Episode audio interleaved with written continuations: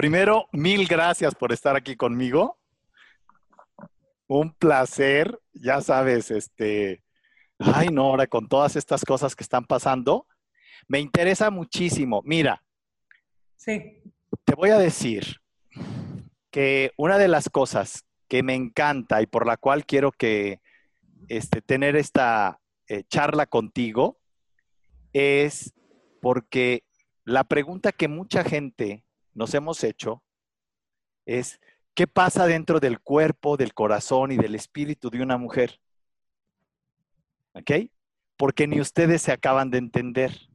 Híjole, sí. ¿Entiendes eso? Pero tan lindas y tan únicas que jamás nos van a entender ustedes. Jamás. un día entiendan. Van a ser los hombres más felices del mundo. Así es. Y entonces, lo que quiero charlar contigo es, voy a indagar.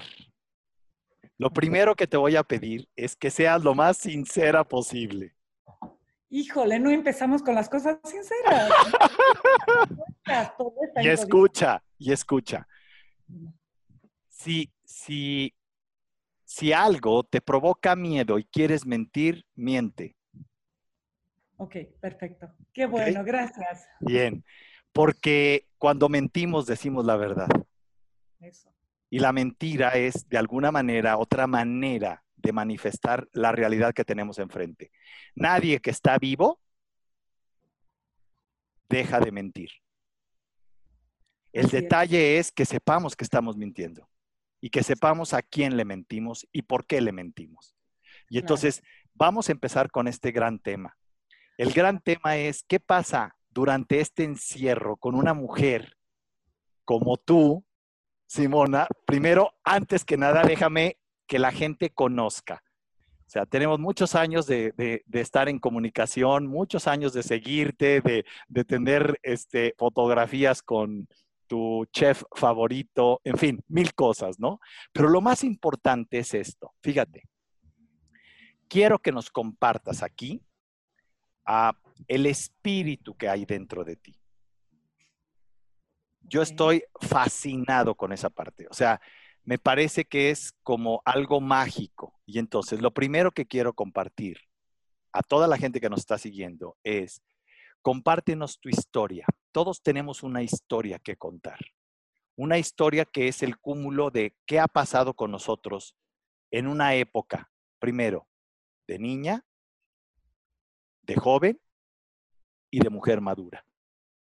¿Y cuáles son los insights, los momentos cúspides que pueden ser de dolor o que pueden ser de gozo que han marcado estos momentos en tu historia de vida.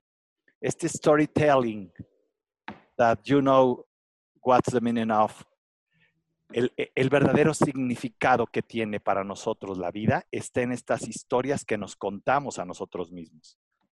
Ah, claro. Y entonces, quiero que nos cuentes tu historia, Simona, por favor. ¿Dónde naciste? Tus datos generales. Es importante que la gente tengo la historia más bonito del, bonita del mundo. Nací en Rumania, nací en el comunismo, nací en un país con muchas limitaciones, donde todo era mucho más ganas de superarte, ganas de salirte adelante, donde es un país donde formó mucho, mucho, mucha gente guerrera, más que todo mujeres muy guerreras, donde aprendes que te sales adelante o te sales adelante, no hay forma. Me encanta. es algo bueno que le debo a mi país, le debo a mi infancia, le debo a mi familia. Amo a mi familia, amo a mi infancia, no cambiaría nada de nada. Estoy, soy la Simona que soy gracias a todo lo que viví. Y te digo algo, creo que nací en un lugar que me fortaleció mucho. Llegué a un país que me fortaleció mucho y me dio muchísimo. Y entonces te digo, atrás de cada persona, atrás de cada ser humano hay mucha alegría, hay muchos miedos, hay muchos proyectos de vida, hay más que todo, yo creo que más que la belleza física, en la vida es mucha actitud. Yo creo que la actitud viene de adentro, donde uno decide qué es lo que quiere hacer en la vida. Yo por lo menos esto quiero transmitir a mucha gente que me sigue o que me ve, que me admira, que la vida es mucha actitud, más que la belleza, más que el gran corazón, es tu actitud de día a día. Todos nos levantamos de alguna forma con miedos, con alegría, con inseguridades, con proyectos de vida, pero todos tenemos todos los sentimientos encontrados, ¿no? Sí, y hay que buscar esos sentimientos encontrados. Infancia, naciste en Rumania. Nací en Rumania, nací en un comunismo, nací en, no sé, en un país con 30 bajo ceros. Bien. Ah, con, un clima extremo adverso. Tercero, ¿cuántos hijos son? Somos dos hijos. somos el proyecto de un comunismo donde no había más de uno, ninguno, o a lo, a lo máximo dos hijos. O sea, tú eres de la parte generosa del comunismo. Esto es importante que la gente lo escuche. ¿Qué hacía tu papá? ¿Cómo tuvo este honor de poder tener dos hijos? Pues yo soy producto de dos papás súper jóvenes. Nací de una mamá de 21 años, mi papá de 25 años. Em, tengo la fortuna, o bueno, tuve la fortuna porque mi papá no vive, de tener papás muy jóvenes donde te apoyaban en todas tus locuras. Todo. así, donde éramos eran papás amigos, papás eh, regañones, pero sí te apoyaban. Y Como eran muy jóvenes, jugaban contigo, eran de, su, eran de tu edad, Mi mamá tiene 6, 5 años, la amo, bueno, 6, 6, perdón. La amo y la adoro. Es la mamá joven, la mamá consentidora, la mamá que vivió claro. regañona, pero sigue siendo una mamá joven, hermosa y preciosa. Simona, ¿qué pasó? ¿Cómo llegas ¿Cómo, ¿Cómo, sales de Rusia? ¿Cómo sales de, del comunismo? Rumania. De Rumania, perdón. Cuando yo salí de, de, Rumania era en el 89, realmente eh, fui una niña muy consentida. ¿Cuántos años tenías cuando saliste de Rumania? La primera vez a los 18 años. Mi niña, que es doctora acá en México, es eh, doctora que se está especializando en psiquiatría, tiene 25 años. Wow. Ella es humana, nació a los a mis 19, años. Entonces, el comunismo literal cayó cuando yo tenía 15 años. Soy el producto del comunismo. Soy una niña que recibió, bueno, una mujer que recibió en su niñez mucha disciplina, mucho amor.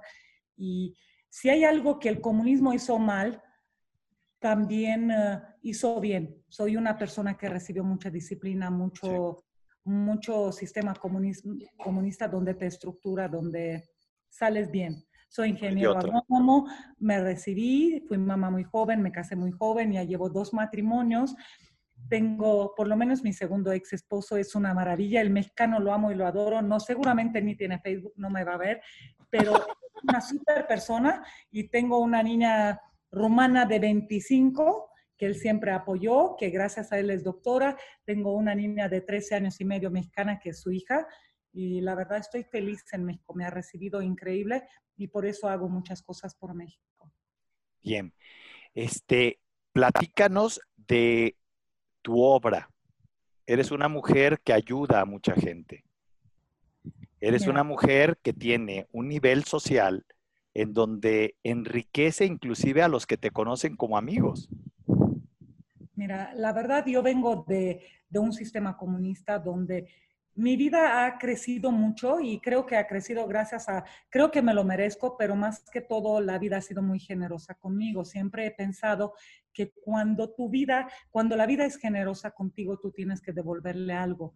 Entonces, yo soy ingeniero agrónomo, em, la verdad tengo dos hijas, mi vida es maravillosa y entonces yo siento que le debo mucho a México.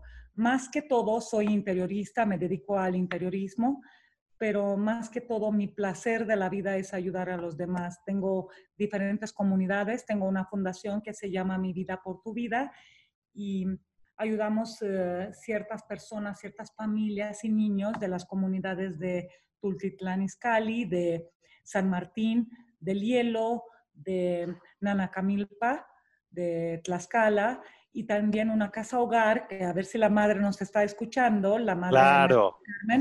Eh, es una casa hogar de, de Iztacalco, que antes tenía 140 niños. Hoy por hoy, por condiciones y por la parte económica, quedaron como 70 niños que necesitan muchísima ayuda. Y yo soy una de las personas que de mucho corazón me gusta ayudar a México porque México ha hecho mucho por mí. Pero, Simona, fíjate, hay algo aquí que me parece extraordinario. eh, tú vas más allá de una nacionalidad, o sea, tú vas por la gente necesitada y vas por la gente que está buscando y que se permite ser ayudada.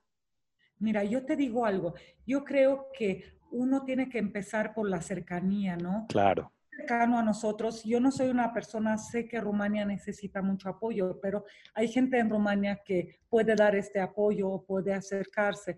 Mi vida hoy por hoy, yo soy naturalizada mexicana, yo tengo una hija mexicana, México me ha dado mucho. Yo creo que hoy por hoy mi deber es, aquí.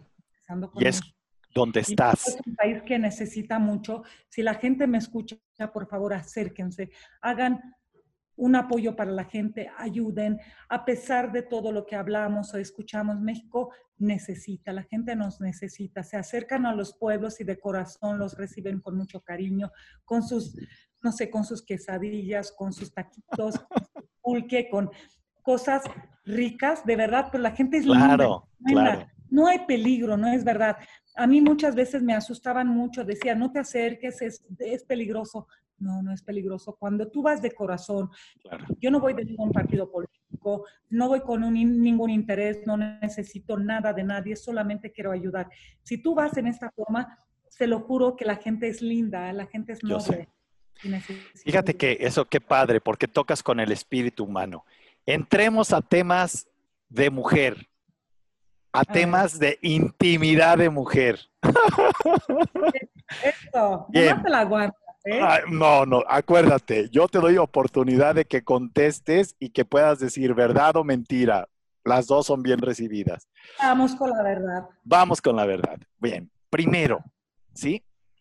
Dime algo, Simona, desde tu experiencia, que vienes de fuera, Descríbeme desde tu cerebro, educación extranjera, descríbeme cómo es un mexicano para una mujer como tú. Mira, un mexicano para una extranjera todavía es más abierto. para ti, para pero ti. Una mujer de verdad, mujeres mexicanas, ábrense. El hombre mexicano le gusta la mujer abierta, no es el hombre el que limita, es la misma mujer mexicana que un poquito se limita, porque el hombre quiere una mujer, quiere una mujer independiente, una mujer tipo, mira, aunque el mexicano no, hay algún mexicano que dice María Félix fue muy eh, demasiado mujer o demasiado hombre. Yo soy muy admiradora porque fue en una época donde la mujer se callaba mucho, pero el hombre le gusta la mujer, la mujer que habla, la mujer Em, atrevida, la mujer eh, em, con carácter. Así que mujeres atrévense, porque a los hombres no les gusta la mujer atrevida con mucho carácter. Algo que te quiero preguntar es, ahora que estuvo el COVID y todo este rollo, y lo estabas tocando con tus amigas, y es un tema que quiero traer porque me pareció extraordinaria la manera como lo tocaban.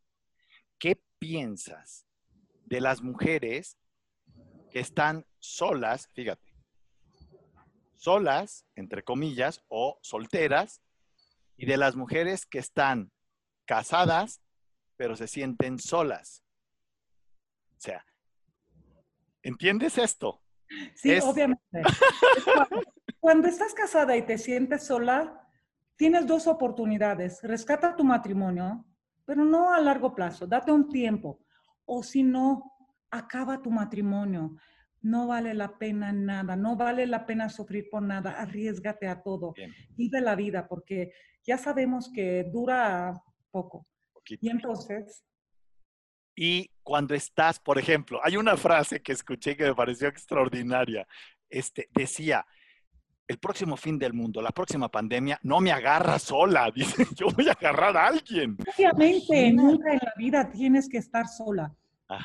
hombres nunca se queden solos aunque el amor dure tres días, pero no hay nada más bonito en la vida que el amor. Bien. Vívanlo, tres días, pero vívanlo. Correcto. Ninguna relación, nomás déjame hacer una puntualización, ninguna relación tiene que ser. Las relaciones tienen una misión que cumplir y se construyen. Voy a hacerle varias preguntas a Simona. Primero, ¿dónde se consigue un buen galán para una mujer soltera? Yo creo... No, no vayan al Tinder y. Bien. Yo creo que el buen galán a la buena mujer se le acerca sola. Trabaja en tu, en tu persona, ten buena actitud y te vienen mucho más galanes. Es más fácil para la mujer. Las mujeres tenemos mil oportunidades. Hay algo que quiero compartirles a toda la gente que nos escucha. Me encanta esta respuesta, Simona, porque déjame nomás puntualizar algo. No se trata de buscar a la persona se trata, ojo, de construir una relación con la persona que encuentras. Y te guste o no te guste, la vida que tenemos es resultado de lo que hemos sembrado en los demás. Cuando una persona siembra lo que quiere para él en los demás, la vida le da el fruto de acercárselo. Y no es buscar en un lugar, es salir al encuentro. Y lo único que hay que hacer es estar atento porque a veces pasan por enfrente, se van y tú distraída en el celular, ¿no? No, ni es eso, te lo juro, no es eso. ¿Sabes qué es la vida? Es actitud. Tú puedes tener la belleza, el dinero, el momento. No es importante, es la actitud. Es la actitud de verdad. Cuando tú tienes una buena actitud, se te acercan las mejores personas. Eh, ¿Qué pasa con, el, con la mujer moderna, Simona? ¿Qué piensas de la infidelidad cuando tienes una relación valiosa y resulta que aparece la infidelidad como un tema, sea de tu pareja o sea tuyo?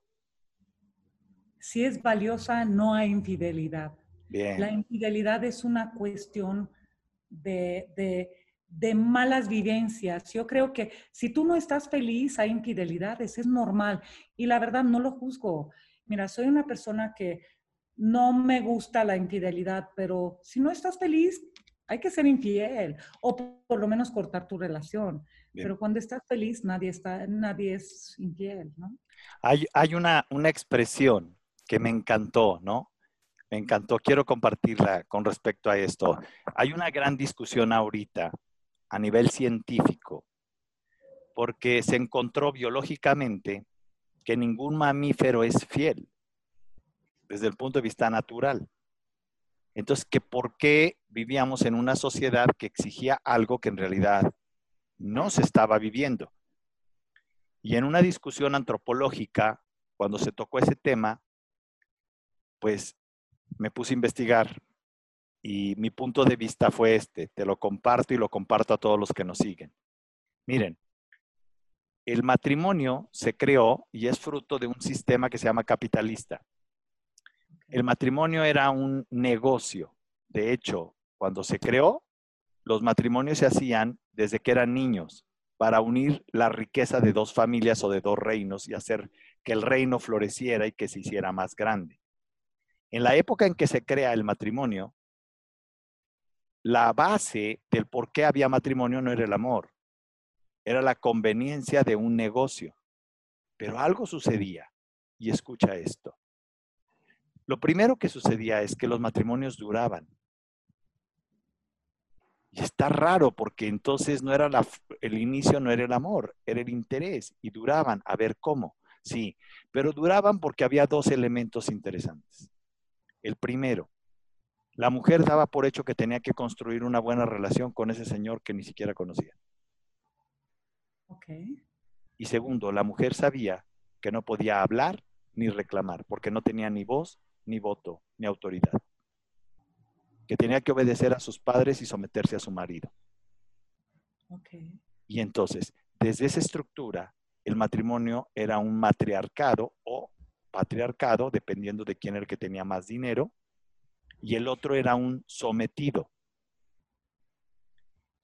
Y entonces ahí no había una relación, ahí había un negocio, había un patrón y había un servidor.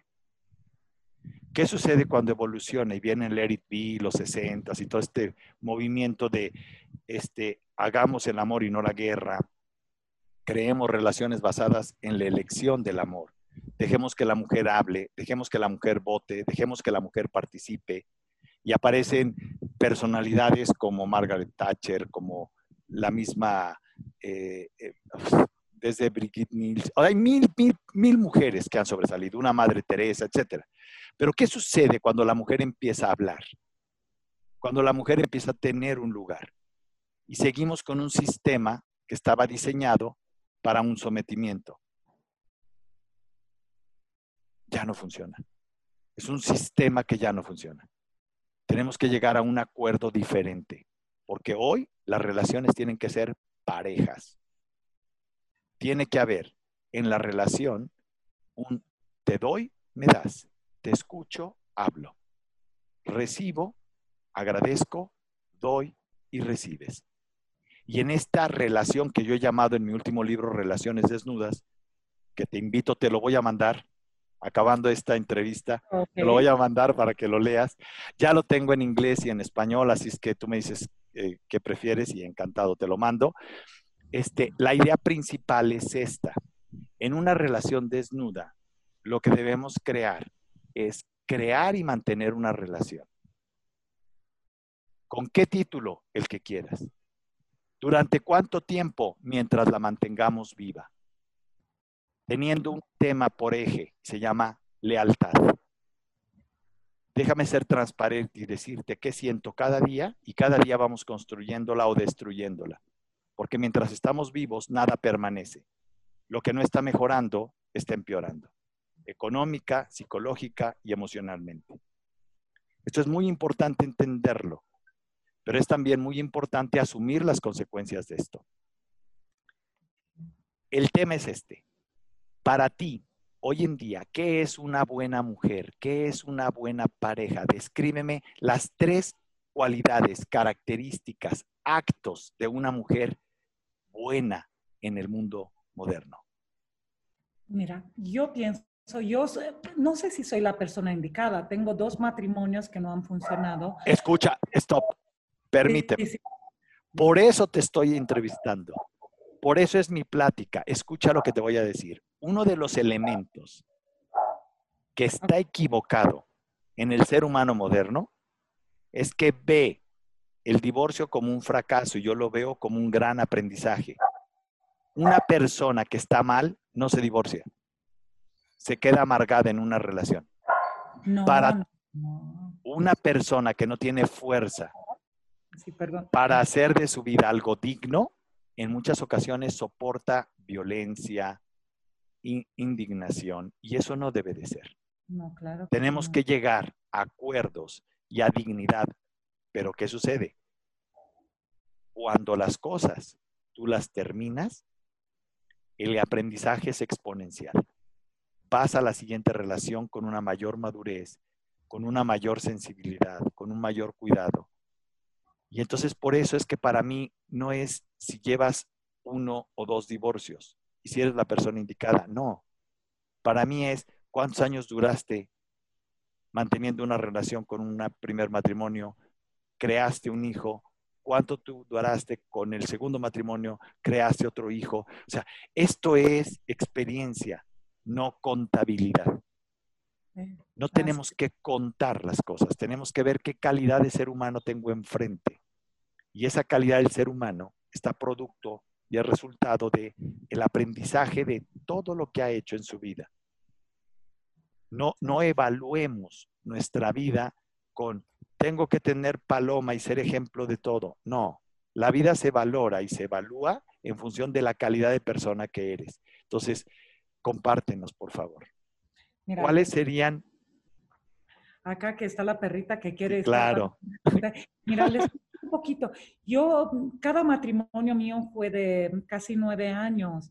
Entonces yo empecé el matrimonio de muy temprana edad y les digo algo, todavía creo en el matrimonio. Bien. Creo en el amor. Creo que tenemos que rescatar lo que tenemos más sin perder la dignidad creo que en algún momento te quedas con la duda, dices, creo, no creo, quiero un matrimonio, no quiero un matrimonio, pero en el fondo por lo menos las mujeres sí queremos un matrimonio. Creemos en esto. Es algo que nos hace sentirnos mujeres, que, pero es un poquito las ganas, esa actitud. Yo creo más que el matrimonio, el amor es más tener paz, encontrar la paz, el equilibrio emocional. No es tanto, obviamente es la pasión, porque ¿quién no cree en la pasión, en, en, en el amor, en el hacer el amor, en eh, tener la pareja ideal? Pero no existe, lo ideal está en tu cabeza, Claro. ¿o no? Perfecto. Y entonces tú sabes para quién se vale la pena luchar, para quién vale la pena eh, estar ahí. Y yo creo que hay gente maravillosa, tanto mujeres como hombres, que, que valen la pena. Nada más es cuestión de saber que no todo es perfecto, que es un aprendizaje de día a día, es un crecimiento en pareja, donde por lo menos en la edad adulta o como pareja adulta, cuando ya terminaste de hacer familia, lo que haces junto es aprender a formar una familia, una pareja, un crecimiento de amigos, de cómplices, de, de, de amantes, de, a- a- aunque sea de abuelos, ¿no? Aunque sea de abuelos, claro. Claro, porque también está bonito. Sí, Porque está padre. Por ejemplo, yo tengo 45 años, pero tengo una niña de 25, casi 26. Es más fácil ser abuela, yo ya no estoy para ser mamá. Y entonces digo, criar a nuestros nietos juntos, tener proyecto de vida, ¿no? Como el 40-20. 40-50, ya no le pongo 40-60, pero bueno, siempre hay proyectos de vida y entonces a cada etapa de tu vida, como la 20-30 es la más difícil, donde tú escoges tu carrera, tu familia, tu, y no estás preparado, yo creo que por lo menos de 40 para arriba es tan bonito porque tú tienes una madurez muy plena, donde sabes lo que decides, todo, todas las decisiones que tomas, cómo quieres vivir tu vida. Dime algo. ¿Cómo, ¿Cuáles son los actos que una mujer, que, que tú esperas de un hombre? De un hombre valioso, de un hombre pareja. ¿Qué actos esperas? Señálame los actos principales que haga qué contigo en, su en tu Yo, relación. Simona, Yo, Simona, y creo Sí, que para ti. nos, em, que nos queremos y, y tenemos, eh, somos mujeres más fuertes, luchonas, nos gusta el hombre, el hombre, el caballero. Yo todavía creo en el hombre a la antigüita, el que te, manda El flores, educado, el que el te manda flores. No queremos patanes, no somos la generación del patán, queremos el hombre caballero, el hombre atento, el hombre insistente, el que a las chavitas de 20 años no le gusta porque es un stalker. A nosotras nos gusta el stalker, nos gusta el que te busca y que te escribe, el que aparece, el que está a las 24 horas. Nos Bien. gusta el hombre que, te manda flores, el que es, insistente, el que es caballero, el que te abre la puerta, el que te invita a, comer, a cenar, el que está atrás con mil detalles. Nos encanta. Sí. Fíjate que hay algo que a mí me parece formidable y quiero mencionarlo a toda la gente que nos está escuchando. Pongan mucha atención en esto que está diciendo Simona. En muchas ocasiones tenemos ideas de cómo debe de ser un hombre y cómo debe ser una mujer moderna. Aquí lo que tenemos es una mujer de carne y hueso real hablando con la verdad y con el corazón en la mano. Y escucharla decir, nos gusta que sean stalkers, que sean caballeros, que sean educados, que no sean patanes. Me halaga oír eso. Me parece formidable oír eso, porque eh, se puede llegar a creer que hoy se puede conseguir a través de un sistema de cómputo, Tinder o lo que sea, de manera mental una relación. Las relaciones tienen que ser de carne y hueso, de olfato, de, de tacto, de vida cotidiana, de compartir la vida, no de compartir fotografías photoshopeadas con modi- modificaciones perfeccionistas, sino de ver a la persona entera y de tomarla como es, pero sobre todo de conectar espíritu con espíritu para crear un vínculo y un vínculo que verdaderamente resulte energetizante para ti y para la otra persona. Una característica que tiene una relación valiosa, una relación desnuda, es que hace crecer y ser mejor ser humano a los dos, no solo a uno. Y la segunda es que la relación es un tercer ser vivo que ambos cuidan. Cuando eres tú la única persona que busca al otro y el otro no te busca, no te confundas. Ahí no está parejo el asunto. Cuando una persona es la que entrega todo y el otro solo recibe, tampoco. Eso es dependencia. Y entonces estamos cayendo en el modelo viejo del matrimonio que les hablaba del sistema capitalista, en donde había un jefe y un subordinado. uno que daba órdenes y el otro que simplemente obedecía. Así no es la vida moderna. La vida moderna dignifica a los seres como seres espirituales valiosos, sin importar de qué género es. Una pregunta que te quiero hacer, Simona, es, ¿cómo se educa un hijo para que sea exitoso y feliz?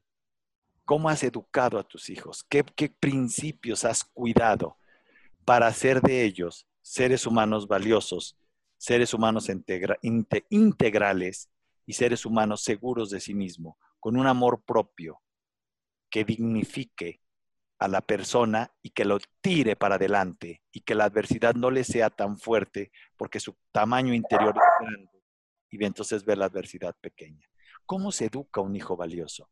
¿Cómo has sido madre de dos y cómo los has sacado adelante? ¿Cuál ha sido tu guía, tu secreto, tu clave, tu práctica? Porque aquí no estamos hablando de que, ay, danos la receta, más bien es tu guía, que a ti te ha funcionado. Mira, te comento un poquito, no soy madre de un hombre, me hubiera encantado. Siempre el sueño de mi vida de tener el hijo hombre, que no lo tuve, hubiera sido el mejor caballero, pero bueno, Dios me dio dos mujeres maravillosas y yo pienso un poquito que por lo menos en la grande funcionó un poquito con, yo creo que un poquito látigo y miel, ¿no? Donde hay mucha disciplina y mucho amor mis hijas se han criado con disciplina y amor, pero yo creo que es muy importante inculcarles muchos valores, donde el valor es la familia, el amor, el prójimo, la humildad, la empatía, porque es algo que yo por lo menos en esta parte de la pandemia quiero que mis hijas aprendan y la gente aprenda que la, la empatía es una cualidad humana impresionante he criado a mis hijas con, eh, desde siendo mamá muy joven, ¿no? Sí, claro. látigo. Soy una mamá muy disciplinada. Mis hijas te van a decir, mi mamá es lo más lindo, pero me da miedo. La grande me puede decir. Pero no es, no sé qué, cuál es el miedo, pero siempre quise criar buenos seres humanos con muchos valores, donde hay que pensar en el prójimo, donde hay que salirse adelante, más en mi caso, que son mujeres, qué bonito tener un hombre que te aprecie, que te valore, que te apoye, que te consienta, pero antes de este hombre tú tienes que valerte por ti misma. Tienes mujeres, niñas, amen al hombre, hazlo sentir hombre. Siempre les digo a mis hijas que no hay nada más bonito y no recibes nada más bonito del hombre cuando que cuando lo haces sentir hombre. Así funciona. ¿Qué es hacerlo sentir con amor? Sentir hombre, pues más que todo es sentir que son lo más importante, que ser, que es el, el que manda, el que tiene la idea, es el que, el que sí tiene el valor, porque venimos de una sociedad donde es bonito, el hombre y la mujer somos diferentes, pero cada uno tenemos nuestros puestos diferentes, pero con mucho valor. Al hombre siempre le ha gustado ser valorado, ser admirado. Y entonces, siempre digo, para que una relación funcione, admiren al hombre, háganlo sentir hombre, háganlo sentir valioso, háganlo, porque así funcionan ustedes. Hay que ser lista, ser cariñosa, ser amorosa y, y, y ustedes también, como nosotras somos importantes para ustedes, también ustedes para nosotros nosotras. Y entonces, en mi caso, que tengo hijas mujeres, digo, si quieren ser mujeres exitosas, dependen mucho del hombre, admírenlo, apapáchenlo, sean lindas, sean empáticas, tengan humildad, tengan amor. Eh, son cualidades muy bonitas y más que todo tener la fortaleza y tener la preparación de valerse por sí misma, porque es muy importante para que el hombre te admire. ¿Qué tan importante para ti es la intimidad y en una relación? Yo creo que la intimidad es algo súper importante. Las mujeres sentimos por esta parte de intimidad, sentimos el valor, la admiración, lo importante que somos. Para la mujer es muy importante y para mí, Simona, como mujer, es muy importante una relación donde hay intimidad, donde, donde esta parte creo que es un gran porcentaje, donde es la complicidad. Obviamente, hagan el amor cada vez que puedan, No es algo, no tomen la pastillita porque le duele la cabeza, esto no existe. Aunque le duela la cabeza, toman la pastillita y hagan el amor. Consientan a sus hombres para que sean mujeres felices. Y para todos los hombres que escuchan también, ayuden que las mujeres, aunque le duelan la cabeza, toman la pastillita, se esperen media horita, consiéntalas, ámenlas y hagan sentirlas bonitas, porque es una parte donde nosotras nos sentimos bonitas y admiradas, amadas, queridas y, mil cosas. Bien, te voy a preguntar temas y me dices cuáles son tus principales ideas de ellos. El dinero. Es importante y más a cierta edad porque es algo que realmente te ayuda mucho, ¿no? Te ayuda mucho en muchas cosas, pero hay cosas que son más importantes, obviamente, que es la salud, el amor, la fidelidad. Yo creo que la fidelidad es más que con el prójimo, es contigo mismo. Es una cuestión de, de, de, cada ser humano, ¿no? Como la fidelidad es algo importante para tu ¿Cómo sabes si amas a alguien verdaderamente y si él te ama? Creo que nunca lo puedes saber. Yo creo que los amores son van y vienen, pero hay algo que te queda para siempre, ¿no? Siempre hemos tenido mil amores y son amores que quedan ahí. No hay que, renegar de estos amores. Buenos, malos, regulares, ahí están, pero fueron amores y van a venir amores y hay amores. Alejandro Fernández canta una canción que, en, una estrofa, yo le comentaba eh, a él y le decía, es una de las estrofas que me parecen más hermosas. Dice, ¿por qué no te toqué el alma cuando había un tiempo? ¿Recuerdas? ¡Qué belleza! O sea, me dediqué, a, perderte, ¿no? O sea, qué canción. perdido. Todos hemos perdido, son amores perdidos, pero que quedan como amores. Déjame decirte algo, este, Simona, porque me parece eh, interesantísimo eso, ¿no? Este, el temor a perder eh, me lleva a una frase que les he dicho. La gente a veces me, cuestiona muy fuerte y me dice, a ver, doctor, para usted, ¿qué es un menso? Y lo ponen con P, ¿verdad? Entonces les dije, mira, mi definición de menso, mi definición de tarado como empresario, porque hemos hecho varios negocios en donde digo, traigo la bandera de menso, pero que no me la puedo quitar, ¿no? Es un menso, es aquel que pierde algo valioso. Todos hemos perdido y no somos mensos. Todos. Porque hay momentos, hay momentos de atarantamiento. Tenemos grados de atarantamiento, todos, todos.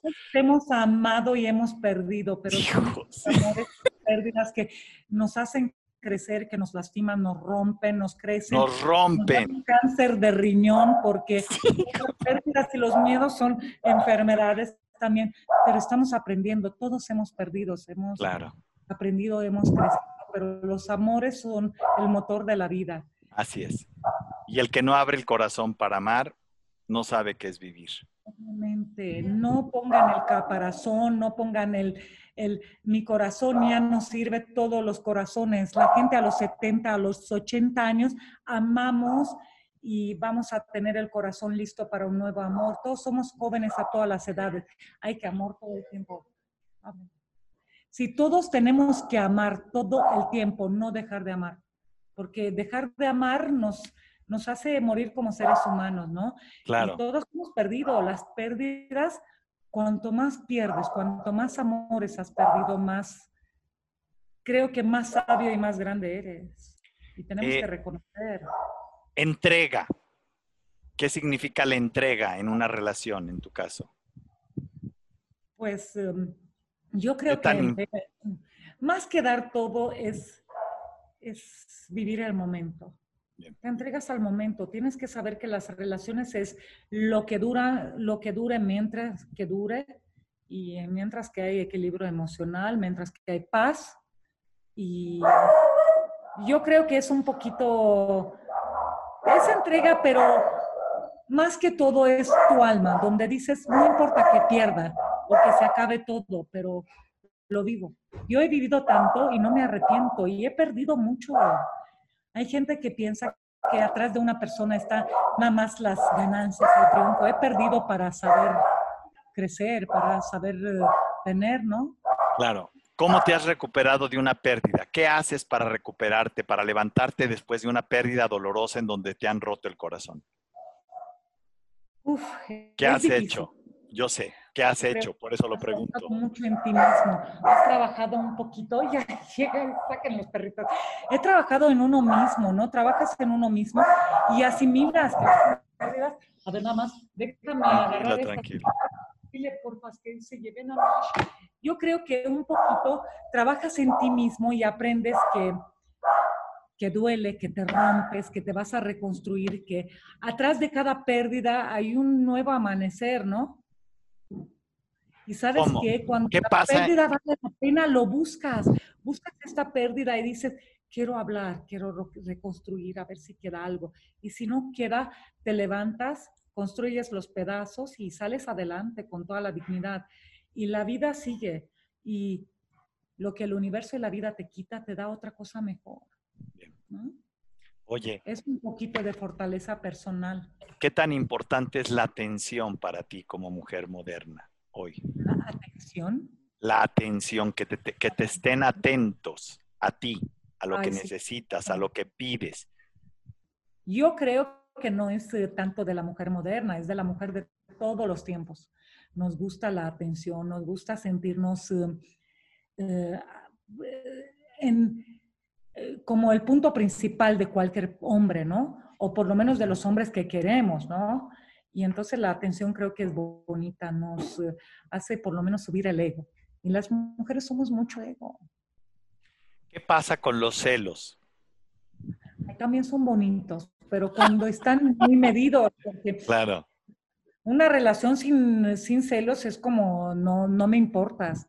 Claro. Nos gustan pero controlados. Y las mujeres somos celosas, o muy celosas, o, o súper celosas, nada más que lo Yo creo que soy una mujer sumamente celosa, pero lo controlo mucho. entonces pueden aparecer otras que parecen más celosas, pero yo soy más celosa, porque nos gusta que nos celen, pero controladamente. Bien, fíjate que qué bueno que mencionas eso, porque este, tuvimos un, un, un chef chino y me enseñó algo que dije, esto lo voy a tomar para el día en que tenga que hablar de los celos. Te voy a platicar. Este chef que teníamos en uno de nuestros restaurantes decía que existía en China un veneno que cuando lo pulverizaba y le ponía unas cuantas este, morusas de ese veneno a sus platillos, la gente decía, wow, era extasiante. La gente regresaba y decía que fue su secreto durante muchos años en un restaurante chino, pero que le pasó algo por lo que lo corrieron. Te platico. En una ocasión cometió el error de echarle el doble de granos a un platillo que creyó que no le había echado y le echó el doble. Nunca te excedas. Ahí es donde voy. Cuando se lo puso al comensal, el comensal vomitó, se fue a su casa, le, bueno, no sabes. O sea, mal plan. Sí. ¿Me entiendes? Y cuando él se da cuenta de esto, dice, no, entonces tengo que ser cuidadoso. El problema fue que en otra ocasión, por nunca supo él el motivo del error. Él pone esto y su asistente vuelve a poner. Entonces, cuando dan el platillo y era una mesa muy importante para el dueño del restaurante, la persona no solo vomitó, fue a dar al hospital y estuvo a punto de morir. Okay cuando viene a México y en una de, la, de nuestra rama de restaurantes lo contratamos, me gusta mucho platicar con toda la gente que trabaja con nosotros. Y a la hora de estar trabajando con él, me cuenta esta anécdota. ¿Y sabes lo que pasó? Dije, ya entendí cómo son los celos. Los celos son tu veneno, le dije. Son le dan un toque de sabor exquisito cuando pasa algo porque te sientes valioso, pero te pasas del límite y empachas y enfermas a la persona. Así es un poco en la vida. Y te pasas un poquito más y la matas. Y matas la relación que hay con esa persona. Y a veces es eso lo que termina por romper una relación. No es porque la persona era mala, es porque no tuviste medida en ese pequeño detalle que hizo la gran diferencia. Es que nunca desbordas tus emociones, ni las buenas ni las malas. Tienen que ser un poquito medidas o dentro de rango, porque todo dentro de rango se pierde. Pierde, se van para un lado, ¿no? Cada uno tenemos nuestra medida. Para algunos el desborde está en cierto punto y para otros en cierto punto. Claro. Entonces, un poco, nunca des a 100% en ninguna relación, ni a tus hijos ni a nadie. Guárdate el 20. El 20 para ti, ¿no? Fíjate que hay un, eh, hablando de, comida, hay un, hay un principio que lo hace Siddhartha eh, y que lo menciona. Dice, nunca comas a llenar, siempre quédate con un 20 de vacío. Obviamente, porque se te, va a caer mal, ¿no? Si te Increíble. Increíble, ¿no? Por eso cuando dicen, me levanto, pido el postre, me quedó un huequito, quédate con ese huequito. Es lo mejor. Es lo mejor. Con las emociones también. Y con las emociones yo creo que haría yo un énfasis. Quédense con un huequito. Eh, muchas personas creen que la entrega es la entrega al 100%.